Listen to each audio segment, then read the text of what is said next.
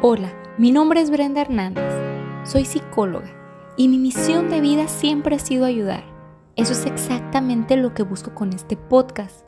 Quiero compartir contigo a través de mi voz lo poco que sé, lo que creo, lo que pienso y lo que quiero de esta vida. Busco transmitirte inspiración, esa inspiración que te impulse a lograr lo que siempre has soñado, a potencializar tus pensamientos Quiero ayudarte a defender tus creencias, pero sobre todo a mejorar tus acciones. Permíteme acompañarte en este proceso. Quiero que aprendamos juntos. Bienvenidos a un episodio más de Recreando. Y como su nombre lo dice, el objetivo principal de este proyecto es reinventarnos, aprender para crecer y para mejorar nuestra calidad humana. Y es por eso que el episodio de hoy es tan importante y tan especial para mí, porque está hecho y pensado en toda la comunidad LGBTIQ, pero en especial en todas esas personas que me han abierto su corazón, que me han abierto su vida y me han invitado a formar parte de estos procesos, que sin duda alguna, y lo he vivido al lado de ellos, ha sido un proceso doloroso y difícil, porque es muy complicado decirle al mundo todo esto soy yo y todo esto es lo que quiero proyectarle al mundo y así quiero vivir mi vida. Sé que para muchos de ustedes eh, al escuchar este tema pueden identificarse en carne propia o pueden conocer al menos alguna persona cercana a ustedes que esté viviendo este proceso o que lo haya vivido. Y es por eso que quiero que, que toquemos este tema con mucha sensibilidad, ¿sí? Pero con un toque de realidad. Y para esto quiero eh, hablar de este tema y quiero invitarte a ti a aprender al lado de, un experto, de, de, una persona que ya ha estado aquí en este espacio. Él es David Aceves, es psicólogo y sexólogo. Y para mí es un gusto tenerte aquí de nuevo, David. ¿Cómo estás? Al contrario, es un gusto para mí estar con ustedes. Muchas gracias por la invitación de nuevo y yo encantado, sobre todo en este tema, como tú dices, que es tan necesario, que, que es tan sensible y que necesitamos hablar, porque es un tema que, que las personas muchas veces necesitan escuchar y, y saber que hay apoyo, que hay formas y que se sientan acompañadas en este proceso. Así es.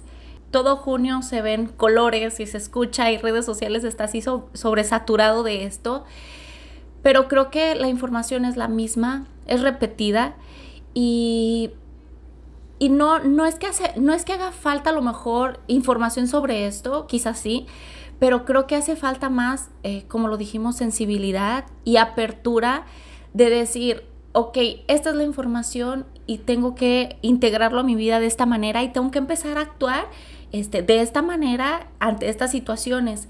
Desde las dos partes, desde las personas que forman parte de la comunidad y desde las personas que no formamos parte de la comunidad que, que, al dividir la comunidad se me hace un poco como bizarro, porque al final todos, todos somos parte de una misma comunidad, pero, pero así se divide, ¿no? Entonces, creo que este episodio eh, tiene como objetivo esto, sensibilizarnos a ambas partes, a unas eh, eh, fomentar ese respeto, ¿sí? Y a otras este, motivar y dar esa seguridad para que sientan este apoyo. Sí, mira, creo que, creo que lo dices bien. El trabajo es a, ambas partes. Comienzas bien y es cierto. La verdad es que cuando hablamos de diversidad sexual no solamente nos referimos a la comunidad LGBT como de repente se piensa. La verdad es que todos somos parte de diversidad sexual. Todas las personas, eh, también las personas heterosexuales, entran dentro de la comunidad, de la diversidad sexual, perdón. Eh, sin embargo, pues es cierto que necesitamos hacer un énfasis eh, al hablar de la comunidad LGBT porque pues sufren ciertos estigmas y ciertas discriminaciones específicas que todavía necesitan específica atención o un trabajo más detenido.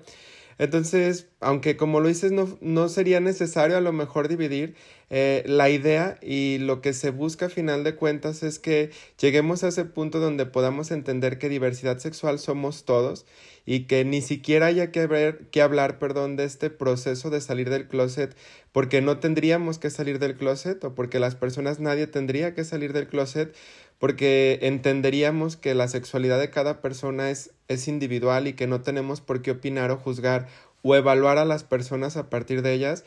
Esa es la finalidad, claro que sí, eso es lo que se pretende, lograr esta, lograr esta unificación. Eh, sin embargo, todavía estamos un tanto distante de ellos y pues bueno, por eso es que es necesario hablar de, de estos temas, como tú lo dices, a los dos niveles. Eh, principalmente hablar directamente a las personas de la comunidad LGBT más para que, bueno, eh, tengan información y sobre todo también formación respecto a estos temas para que sepan cómo proceder o más o menos qué herramientas utilizar, claro que sí.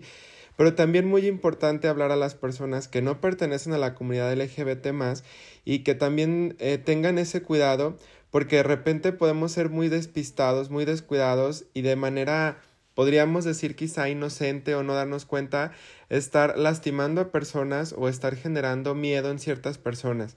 ¿Qué quiero decir con esto? Eh, probablemente yo no sé que a lo mejor mi hijo o mi hija o mi hermano o mi hermana es una persona que pertenece a la comunidad LGBT más y yo no lo sé, pero hago comentarios homofóbicos o transfóbicos o bifóbicos y entonces aunque yo lo haga de manera inocente o de broma, probablemente esté lastimando a alguien que yo quiera. Eh, quizá no lo sepas, pero es muy probable que alguna persona que tú quieres, que alguna persona cercana a ti eh, esté escuchando tus palabras y probablemente sea una persona que pertenezca a la comunidad LGBT. Entonces hay que ser más cautelosos, más cuidadosos en las palabras que utilizamos y en las formas en las que nos expresamos porque podemos generar entonces a las personas miedo, podemos generar en las personas resistencia a salir, porque entonces van generando eh, pues eh, esta idea equivocada de cómo lo va a tomar a veces las personas. Entonces yo creo que aquí como lo dices, hay que seguir informando, hay que seguir formando y, y, y si es necesaria yo creo una información, todavía hay algunos temas que la gente desconoce y que lo entiendo porque pues no, no, no, no, no tenemos que saberlo todo, pero sí sigue habiendo cierta desinformación, incluso de temas tan sencillos como a veces confundimos conceptos tan básicos como homosexual y heterosexual y lo vemos en bromas en, en Facebook donde les dicen, oye, te, tú te casarías con un heterosexual. Y ellos deciden, no, ¿cómo crees? ¿No? Porque todavía hay desinformación de estos temas. Entonces, sí necesitamos mucha información aún y también necesitamos mucha formación, formación humana, es decir, en el sentido de dejar de vernos más allá de la etiqueta de la, de la sexualidad y empezarnos a ver más desde humano a humano. Así es, David esta parte de, sensibilizar nuestra parte humana, yo creo que sería como la clave de todo, todo se solucionaría ahí. ¿Por qué? Porque si empezáramos a entender que, que cada ser humano es diferente, que cada persona tiene esa libertad de elegir, pues todo se reduciría ahí, ¿no?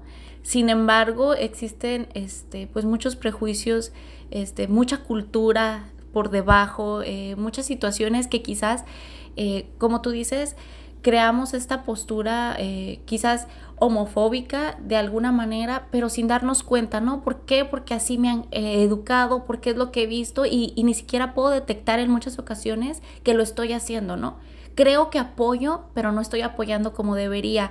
O creo que estoy dando esta apertura de decir, puedes confiar en mí, puedes abrirte conmigo, puede, puedo aceptar este, cualquier, que, cualquier forma que sea tu orientación sexual, pero al final la forma en que lo estoy diciendo, estoy cerrando las puertas, ¿sí? Este, y muchas veces también la parte eh, contraria, ¿no? Vámonos a, las personas que forman parte de la comunidad, cuando deciden dar este paso y, aceptar, ¿sí? Su sexualidad, este, muchos caen en negación, ¿sí?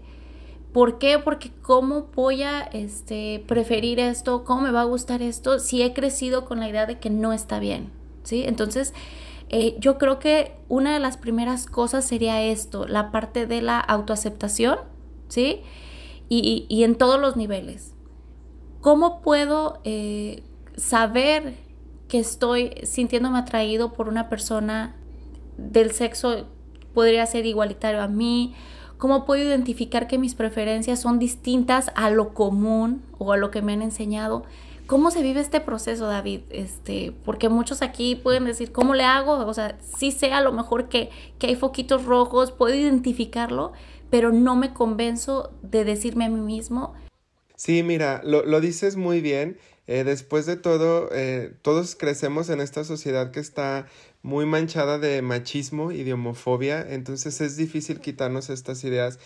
Y, y qué bueno que aquí separas estas dos etapas o estos dos procesos. Eh, hay un primer momento que es el proceso de aceptación individual, de aceptación personal, en el que yo acepto conmigo mismo cuáles son mis, mi, mi orientación, cuál es mi preferencia y hay otro segundo momento que es el salir del closet, que es cuando lo hago público, cuando lo comparto con otras personas. Generalmente son momentos separados, o sea, primero hay un proceso personal, una vez que yo lo asimilo, lo proceso, me acepto y a partir de ahí ya voy encontrando las formas y las herramientas para gradualmente irlo compartiendo con personas que para mí sean importantes o para irlo compartiendo eh, con quien yo quiera compartirlo en el momento en quien yo quiera compartirlo, ¿sabes? Pero si lo, lo dices bien y lo acentúas bien. Eh, es una pregunta muy común el cómo le hago para darme cuenta, cómo, cómo es este proceso. Digo, a final de cuentas, eh, es una pregunta que a veces incluso llega a mí a las redes sociales o al consultorio. No hay una forma exacta de saber esto, o sea, no, no hay un test que te vaya a decir si sí, eres gay o sí, si eres bisexual o no es como así de sencillo. Recordemos que nuestra sexualidad es subjetiva depende de cómo tú lo vivas, depende de cómo tú lo sientas. Y esa es la parte por la que hay tanta diversidad sexual o por la que hay tantas letras en el acrónimo que le siguen agregando y agregando al LGBTIQ y le vamos agregando todavía más y más porque nos vamos dando cuenta que las etiquetas son tan variadas como personas y que la etiqueta es lo que es menos importante. Cuando a mí me hacen estas preguntas como de, oye, ¿cómo sé? Oye, tengo dudas y, y resulta que creo que puedo ser gay o que puedo ser bisexual o demás, yo generalmente mi respuesta va orientada a ello. Yo les digo, primero tratemos de quitarnos etiquetas de la cabeza. Ahorita no te enganches en ponerte una etiqueta de si eres gay, si eres lesbiana, si eres bisexual, transexual. No, no nos vamos a enganchar en ello. Primero hay que aclarar qué es lo que sientes, qué es lo que pasa por tu cabeza, cuáles son tus emociones y cuáles son tus, eh, tus pensamientos al respecto y la etiqueta pasa a ser secundaria. Ya después, cuando ya sepas tú cómo te sientes, buscaremos una etiqueta que se acomode a lo que tú crees que va contigo, ¿no? Y, y ese es como un primer, eh, un primer paso. Y sobre todo, me gusta señalizar mucho que, que un gran indicador eh, tiene que ver con la parte de la sentimentalidad o la emocionalidad. ¿Por qué digo esto? Generalmente hay una creencia muy, muy unificada o, o, muy común en las personas que piensan que la orientación sexual se resume solamente a prácticas sexuales, que se resume solamente a con quién tengo ganas de tener, eh, de tener un encuentro sexual. Y la verdad es que no, la orientación sexual tiene que ver con la atracción sí erótica, pero también afectiva y emocional. Entonces yo platico con estas personas o acompaño a estas personas a partir de no es quien te atrae físicamente solamente, no es con quien tienes deseos de tener una relación sexual, porque después de todo, aunque yo sea, por ejemplo, una persona heterosexual, puede que haya una, un chico que diga, oye, está muy guapo y hasta podría pensar en, me, me gustaría tener un encuentro. Y no olvidemos que el cuerpo puede reaccionar a las, a las sensaciones. O sea, si me toca a alguien, independientemente si es una mujer o un hombre, a veces mi cuerpo va a reaccionar. Y lo mismo pasa, puede que sea una persona gay o una persona homosexual e igual haya una chica que digo, oye, es muy guapa y hasta me gustaría intentar algo más sexualmente. La atracción sexual puede estar ahí y eso es un tanto más instintivo y un tanto más eh, como, como refleja, ¿sabes? Es más inmediata.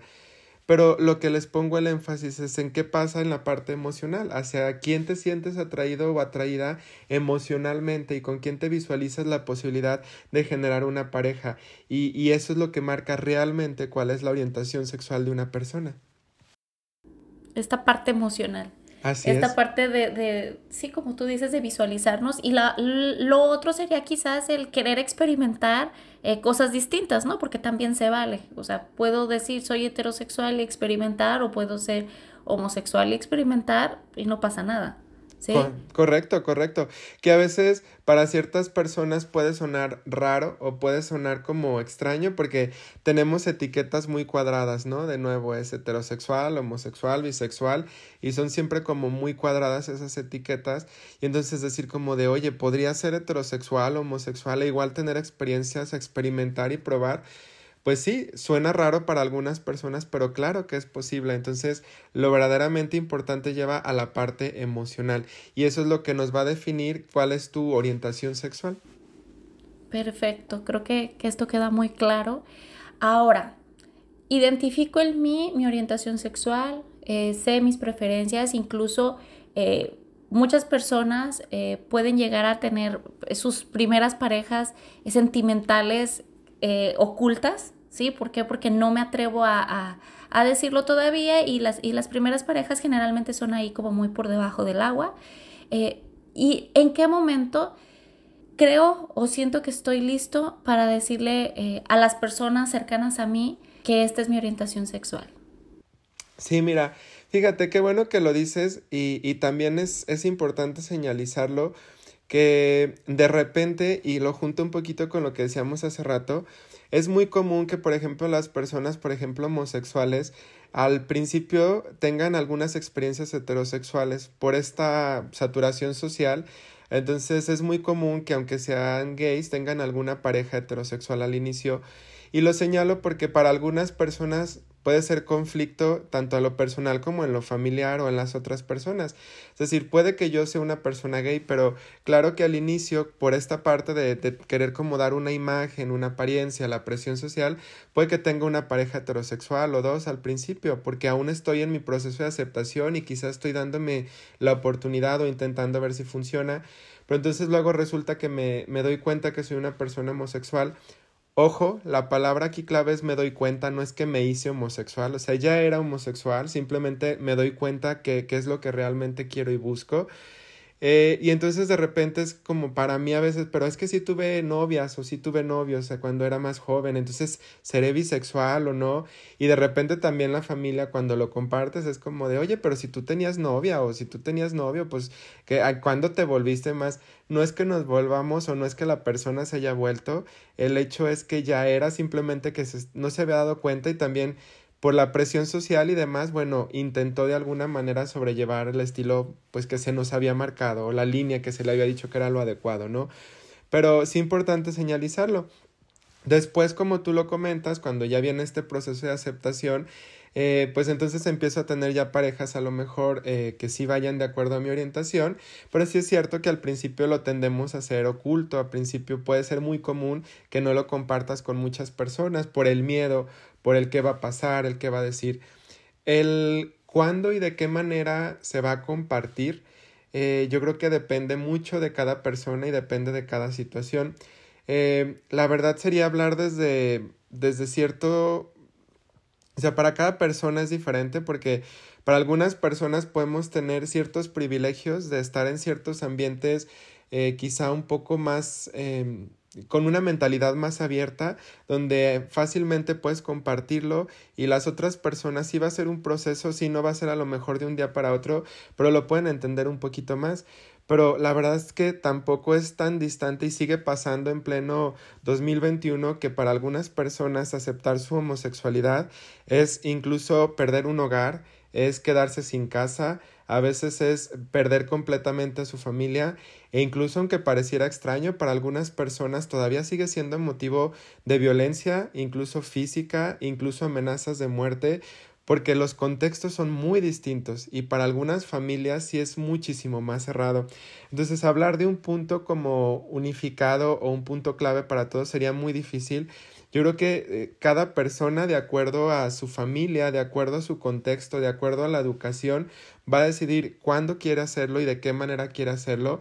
Y, y yo creo que orientar esta parte o esta, esta información, este programa también a saber que si no lo quieres hacer, también está bien, que si no te sientes todavía listo o lista, también está bien, que, que es importante que tú sepas cuándo lo quieres hacer y que generes también un plan para hacerlo, ¿no? Que si de alguna manera tu familia va a reaccionar muy negativamente o hay este contexto muy cerrado, pues ve generando las herramientas a partir de tener un trabajo propio, que ya no dependas económicamente de otras personas, ve buscando quizá gradualmente el salir de casa, el tener cosas personales, ¿para qué? Para que sea un poquito más sencillo y cuando tú lo decidas hacer, hacerlo pero si no decides hacerlo porque para ti va a ser algo muy difícil y para ti va a conllevar muchas cosas, también es respetable y tampoco estás obligado o obligada.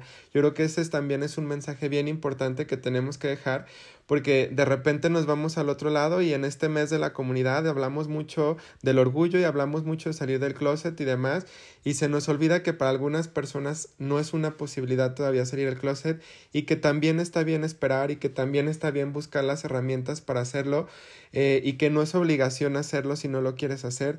Eh, simplemente lo importante es que tú sepas quién eres, que tú sepas cómo eres y que a partir de ello, bueno, vayas buscando tus propias herramientas para vivir tu vida de la mejor manera en que tú puedas dentro de tu contexto. Así es, David. Dices aquí unas cosas que no quiero que se me escapen y, y dices, todo parte del me doy cuenta, no me hago, no me convierto en. Y, y, yo decido, pues ya ahora sí eh, me doy cuenta de que esta es mi preferencia sexual y ya decido como continuar por esta línea, ¿no? Pero ¿cuántas personas no se quedan aquí atoradas, David?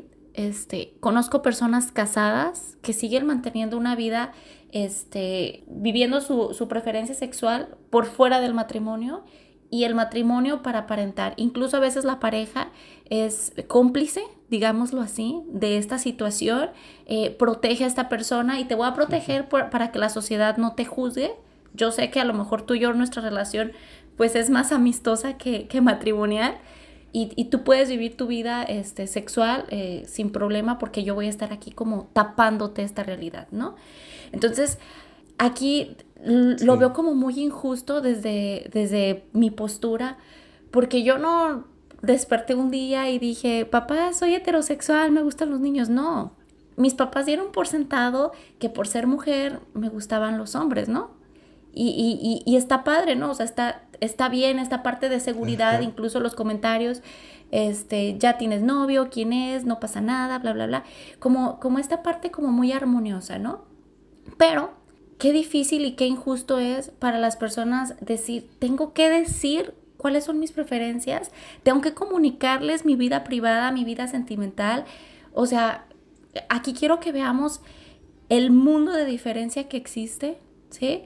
Entre una situación y la otra y que incluso como tú dices hay personas que están privilegiadas y viven en, contextos pues a lo mejor más seguros, más abiertos, pero creo que son contados en la actualidad quienes viven este proceso, ¿sí? Creo que se me hace de, alguna manera muy radical y, y, sé que, que así sucede como tú lo mencionaste. Para salir del closet tengo que prepararme, ¿sí? Económicamente, profesionalmente, independizarme, porque posiblemente voy a ser rechazado, porque posiblemente me van a dar la espalda, ¿no? Y entonces eh, conozco personas que se van hasta otros estados, incluso hasta otro país. ¿Por qué? Porque no están eh, sintiéndose cómodos y seguros en el lugar en donde están para expresar quiénes son. Entonces desde ahí yo digo, eh, sin meternos en rollos, este, como más específicos, en, cuestiones más este, teóricas de este tema, el simple hecho de decir, para decir quién soy, tengo que protegerme, tengo que cambiar toda mi vida, desde ahí siento que todo está mal en el aspecto de que no hay esa apertura, de que las familias no brindan esa seguridad, porque ni las familias están listas para recibir esa noticia, pues como una persona va a estar lista para dar esa noticia, ¿sí? Así es.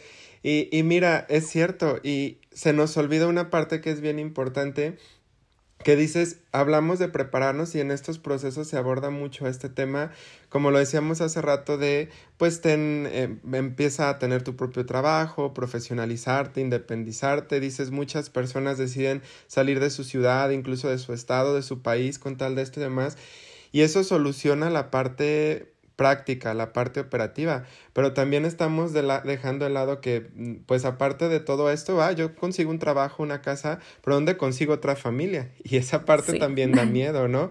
En la parte del rechazo emocional que, pues va, la casa yo la consigo, el trabajo, pero la familia, ¿dónde la consigo, no? Eh, ¿dónde, ¿Dónde va a pasar esto?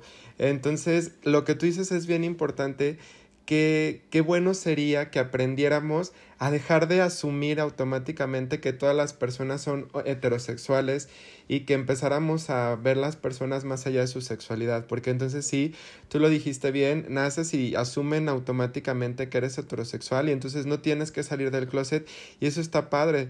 Eh, para otras personas simplemente por el hecho de no ser heterosexual conlleva todo este proceso. Y ojo, que no es un proceso unitario, no es un proceso de una sola vez, no es una acción realmente, es un proceso. Porque entonces es, tengo que salir del closet con la familia, tengo que salir del closet con los amigos, tengo que salir del closet a veces en el trabajo, tengo, o sea, se van sumando como un montón de cositas donde todo el tiempo tienes que salir del closet porque la mayoría de las personas siguen asumiendo que todas las personas son heterosexuales. Entonces casi casi cada vez que me presento tengo que volver a salir del closet. No es tan así, la verdad es que es exagerado, pero es como que cada vez que conozco personas, desarrollo nuevas amistades o sí, estoy saliendo y saliendo y saliendo del closet y es un proceso cansado y complicado. Y entonces si dejáramos de asumir la heterosexualidad en todas las personas y abriéramos nuestra mente un poquito, sería más sencillo para todas estas personas salir de esta situación, eh, atreverse a salir del closet más fácilmente y compartirlo. O probablemente ni siquiera tendríamos que salir del closet. Lo que decíamos hace rato, que es la idea o la aspiración, el hecho de que podamos ni siquiera tener que decir soy gay o hacer este proceso tan complicado, sino que la vida y la sexualidad de las personas sea respetada como su vida íntima y hasta ahí lo compartes con quien quieres compartirlo sin la necesidad de esto tenga que ser un evento significativo, un evento que marque tu vida. Exactamente.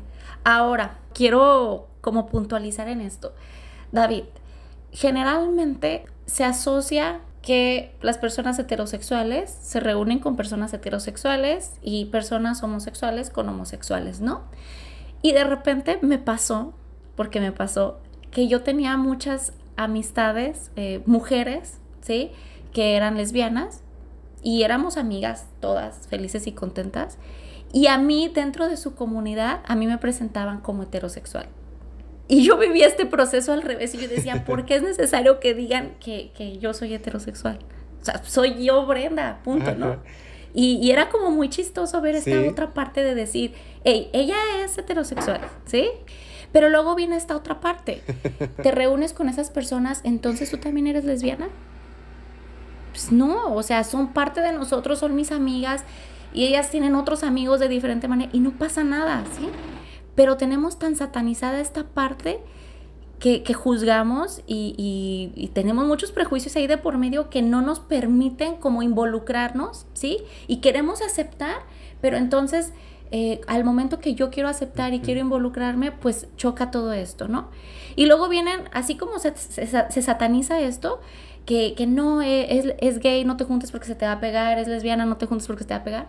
Viene esta otra parte, ¿no? Que, que también me molesta mucho, la, la parte de decir, es que tener un amigo gay es bien padre porque son bien divertidos. No, también existen gays amargados, ¿sí?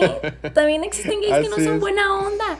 ¿Por qué tenemos que ponerle eh, una máscara de bonito, de simpático a todo esto para poder aceptarlo e integrarlo a nuestra sociedad? Sí, de nuevo, yo creo que el tema es muy, se va de nuevo a etiquetas muy cuadradas, ¿no? Muy generalizadas, ¿no? De, de si eres así, tienes que ser de esta manera, incluso si eres gay, tienes que ser súper buena onda, súper agradable, y que de alguna manera termina, yo, yo leía en algún momento una, un artículo interesante que hablaba de cómo las personas gays se determinan por volver super gays, decía el artículo, en el sentido de que como socialmente hay como un estigma de te falta algo, entre comillas, o estás haciendo mal algo. Entonces las personas homosexuales o bisexuales, se, eh, transexuales, se vuelven compensatorias. Entonces generalmente las personas, por ejemplo, gays, son excelentes en la escuela, tienen muy buenos trabajos o son muy buenos en sus trabajos, son muy simpáticos, son muy agradables, porque es una actividad compensatoria, es como de, pues soy gay, pero tengo que ser súper buen trabajador, tengo que ser muy buen estudiante, tengo que ser súper amable, súper amigable. ¿Por qué? Porque nos volvemos super gays, decía el artículo. Y, y la verdad es que la teoría se me hizo curiosa y no se me hace tan descabellada y creo que engancha muy bien. Y entonces generamos estas exigencias tan complicadas, estas etiquetas tan cuadradas que se terminan por volver pesos de entonces si eres gay o si eres transexual o bisexual, pues entonces tienes que ser súper agradable, tienes que compensar, tienes que... y es esto que llega a pasar, pero a final de cuentas lo dices tú muy bien termina por ser eh, una etiqueta que, que es generalizada y que no todas las personas son iguales. De nuevo, estamos dejando de ver a las personas para simplemente ver a las etiquetas. No estoy viendo a la persona por lo que es, de nuevo la estoy viendo porque, ah, es gay, ah, porque, ah, por, por, pues porque es gay es de esta manera. Entonces, Qué importante regresarnos a vernos como personas y darnos cuenta que más allá de nuestra sexualidad, lo que te define son tus acciones, son tus, son tus palabras, son tus formas de ser y que eso no tiene que ver con tu preferencia o con tu orientación sexual, eso tiene que ver con quién eres tú, porque sí es cierto, de repente eh, hay también personas homosexuales que tienen también cosas que solucionar y que son amargadas, dices tú, y, y es cierto, no hay que hacer esas etiquetas tan fuertes ni esas generalizaciones.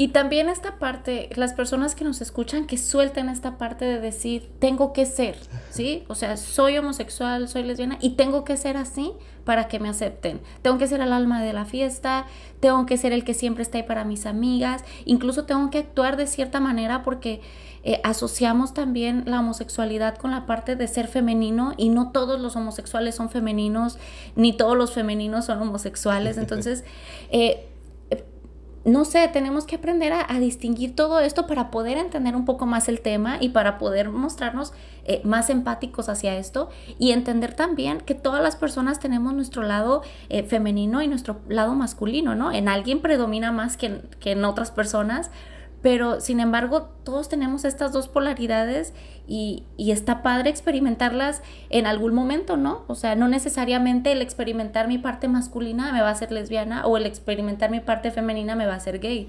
Simplemente es aprender a vivir como toda nuestra totalidad eh, en todos los aspectos, experimentar nuestras emociones, nuestras sensaciones, tú hablabas de, de incluso de sensaciones, también está bien y y se vale, ¿no? Se vale este, vivirnos de esta manera con más libertad en todos los aspectos. Así es, así es. Que, que, que, que, vayamos más allá porque de repente confundimos conceptos y creemos que, que género es lo mismo que orientación sexual. Me refiero a lo que tú decías de que el ser un hombre femenino automáticamente es una persona homosexual y o una mujer un tanto masculina automáticamente es una persona homosexual. Entonces no confundimos conceptos que no tienen que ver y qué importancia que abriéramos porque entonces terminan siendo como, como cadenas, como cárceles que nos van metiendo y entonces de repente a lo mejor yo soy un hombre heterosexual, pero no me permito llorar, no me permito expresar mis emociones, porque eso es femenino y eso es o de mujeres o de, o, de gays, o iba a decir otra palabra, pero más grosera. Eso es, y entonces me pongo estas etiquetas también, me gusta lo que tú dices, que podamos ir un poco más allá de, de, este, de estas etiquetas y nos permitamos vivir más libremente porque después de todo hay una campaña española muy buena que, que, habla sobre salir del closet, pero no solamente para las personas homosexuales, hace esta comparación de cómo también las personas heterosexuales terminan por estar en closet, como decíamos, hombres que no pueden llorar porque eso es para gays y, y eso es, o es para niñas y no lloran y ese es un closet, el cómo hay mujeres que a lo mejor les gustaría jugar fútbol, pero no porque eso es de hombres y yo no puedo jugar fútbol y tengo que ser muy femenina y, y, y lo, lo trato de cumplir la estereotipo y está muy padre la campaña porque entonces nos lleva a decir cuál es tu closet y todos tenemos que ir rompiendo closets, todos tenemos que ir saliendo de ciertos armarios y, y la idea es que podamos vivir más libremente, más allá de etiquetas o demás. Por ahí dicen que esa es la aspiración. El otro día leí un artículo de una teoría que decía que más o menos en alrededor de unos 70, 80 años el género va a dejar de existir. No sé qué tan cierto sea, pero que en un, en un momento de 70, 80 años más o menos ya no va a haber como departamentos de hombres y de mujeres en la ropa, que ya no va a haber como la parte de, de género, que todo va a ser como género fluido, eh, que es lo que se pretende, que ya los hombres puedan usar cualquier ropa igual que las mujeres y ya no habrá ropa de mujer, ropa de hombre, o juguetes de niño, juguetes de niña, o colores de hombre y colores de mujer. No sé qué tan cierto sea, la verdad es que es una teoría como, como un tanto, eh, a lo mejor utópica, pero a lo mejor no es tan descabellado y podríamos llegar a ese punto de vernos como personas y vivirnos libremente tal como somos. Sí, porque incluso eh, eh, en ciertas cosas se ve esto, ¿no? O sea, habla, hablabas hasta de incluso de juguetes Y, hay juguetes que son de niña y de niño y no pasa nada, porque nos vamos, vamos creciendo y vamos como separando tanto esto, ¿no? Y vamos asumiendo tanto un rol y, casándonos con esta idea de tengo que ser y tengo que ser y tengo que cumplir con esta función para poder este, ser la persona que quiero ser, ¿no? Para, para aspirar a ese lugar en la sociedad que, necesito, ¿sí? Porque ya es, ya es más eh, esta parte de, de sentir que necesito formar parte de. Ahora, dependiendo del contexto, como tú lo mencionabas anteriormente, cambia todo. Eh, ahora que estoy yo en California, pues estoy cerca de San Francisco y aquí el mundo está diferente, ¿sí? Y prácticamente a veces nos hace falta voltear a ver más allá del lugar en donde estamos para darnos cuenta que existen otros mundos y que el mundo de otra persona no interfiere en mi propio mundo. Entonces, ¿por qué eh, tratar siempre de controlar como toda esta parte de, sociedad? ¿Por qué tratar de que todo sea perfecto a mi manera, obviamente? Entonces, sí, esta es la invitación de ver más allá en todos los aspectos, sea cual sea tu orientación sexual, sea cual sea este tu postura en este momento, si estás, como lo decíamos, vamos a verlo como muy, eh, muy práctico, adentro o fuera del closet, la manera en la que estés, no se vale juzgar. Ni el que está fuera del closet se vale decirle al otro, hey, ya sal, ni como el que está dentro decirle, hey, regrésate a donde estabas, ¿no? Entonces, este, aquí se vale que, que, que cada quien respete la postura de cada quien para que podamos vivir como en más armonía y seguros de nosotros mismos. Al final, este mes es celebrar el orgullo de ser quien somos, entonces que cada quien sea como tenga que ser, ¿sí? Y, que aprendamos a respetar esta parte de diversidad y aprender a respetarnos a nosotros mismos, porque muchas veces eh, sé quién soy, sé qué es lo que quiero, pero ni yo mismo me doy ese lugar, ese valor y ese respeto que exijo que los demás me den a mí. Entonces, desde ahí. Claro, sí, claro, es un mes de, de, de disfrutar, digo, de celebrar el orgullo de poder leía por ahí decir, digo, a final de cuentas es, claro que me siento orgulloso porque me atreví a decir que no soy heterosexual donde todos son heterosexuales o a decir que soy trans donde todos son cisexuales y eso es un orgullo, porque fue algo que logré, ¿sabes? Y por eso se habla del mes del orgullo, porque me siento orgulloso de haber roto estas barreras o de haber permitido vivir mi vida libremente más allá de las etiquetas impuestas, ¿sabes? Y eso es lo que se busca mucho en este mes. Sobre todo es un mes de mucha búsqueda de, de derechos, de hablar de, de la que aún se sigue haciendo falta hablar como derechos humanos, igualdad, los matrimonios igualitarios y demás, que todavía son leyes que hacen falta trabajar más allá de todo esto. Entonces esa es la finalidad. Pero lo dices bien, yo creo que hay que, que, hay que ir quitándonos los miedos porque de repente tenemos estas ideas mal fundamentadas o mal creadas de de repente creer que de alguna manera el que haya derechos para las demás personas o para las personas LGBT de alguna manera pone en compromiso o afecta de alguna manera a las personas heterosexuales. La verdad es que no, tus derechos como persona heterosexual ahí están y van a seguir estando. Lo único que se pelea es que las demás personas, la diversidad también tenga los mismos derechos pero que nos quitemos este miedo y que nos demos cuenta que el que tú seas una persona gay o una persona bisexual, transexual, no cambia la persona que tú eres porque eso se reduce a con quién compartes tu vida y tu intimidad, que eso no tendría por qué influirme en mí, ¿sabes? Ese es uno de los temas que yo generalmente platico cuando hablo con familiares o con amigos de personas LGBT que es el hecho de si es tu hijo y te, acaba de compartir que es gay, sigue siendo tu hijo. Y si no le gustaba la mayonesa, le sigue sin gustar la mayonesa. Y si no recogía su cuarto, sigue sin recoger su cuarto. Y al revés, si era un hijo que te acompañaba mucho, que era muy bueno contigo, va a seguir siendo un muy buen hijo contigo. No va a dejar de ser la misma persona. Que le quitemos este estigma a la comunidad LGBT y creer que porque salió del closet ya es otra persona diferente. No, las personas seguimos siendo iguales y que, que, no, nos, que no nos generemos esta idea equivocada, que no hagamos esas etiquetas tan cuadradas, porque eso limita y eso es lo que hace que a veces vuelvan closets muy rígidos y que terminen por lastimar a las personas.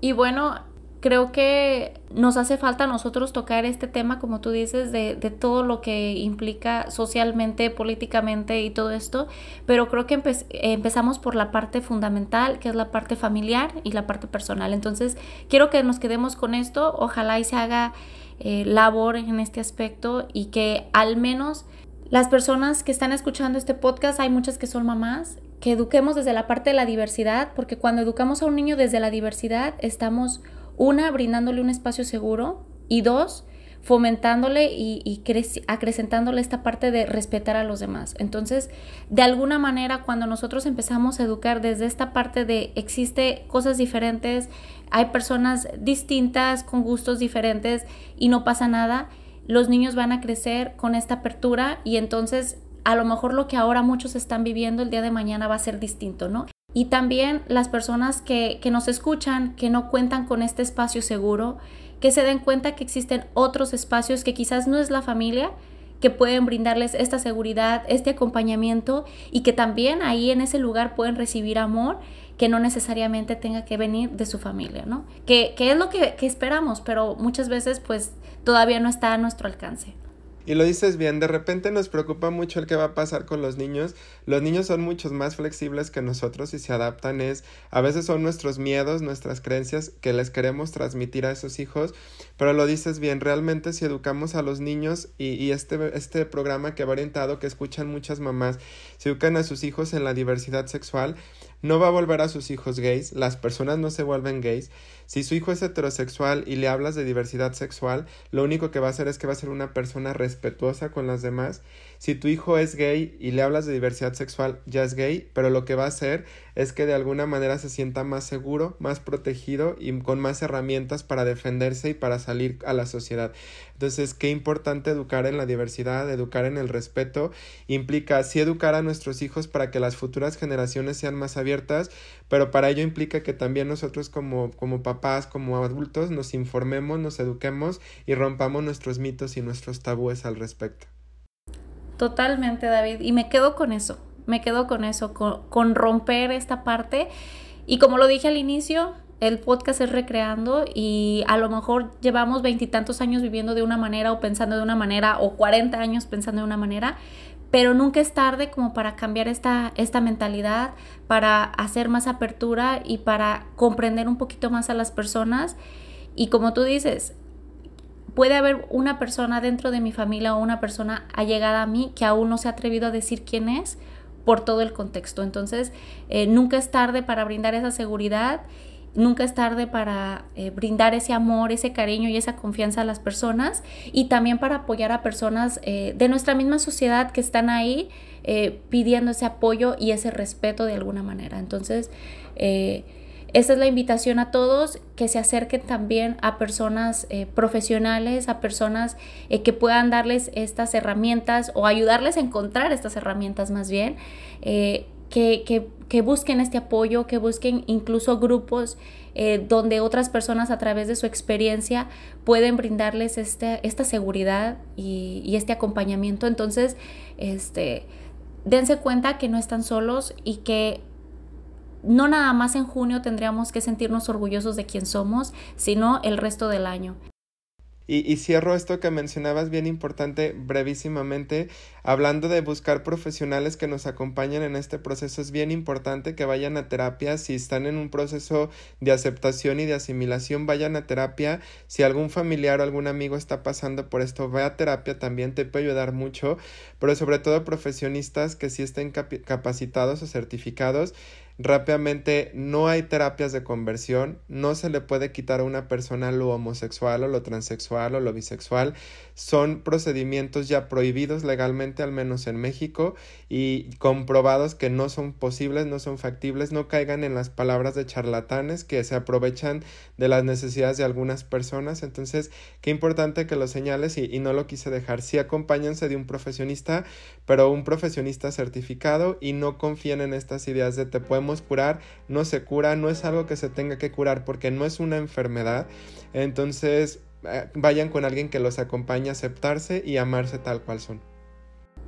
Muchas gracias David y, muy importante esto que dices. Incluso tiene que acudir a terapia la persona eh, que desea, ¿sí? Pero también la familia es importante que, que reciba esta esta ayuda para qué? Para brindarle un espacio seguro a esta persona. Entonces, este, la terapia de por sí, como veía por ahí un TikTok que decía que es canasta básica, sí, la terapia ya es canasta básica.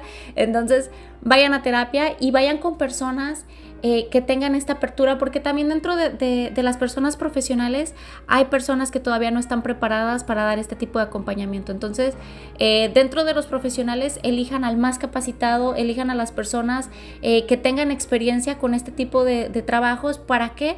Para que tengan más empatía y tengan, pues, a lo mejor otra visión distinta para acompañarlos y, y ayudarles a aceptar estos procesos, ¿no? De una manera, pues, ya más saludable. Espero que les haya gustado este episodio. David, como siempre para mí es un gusto tenerte aquí.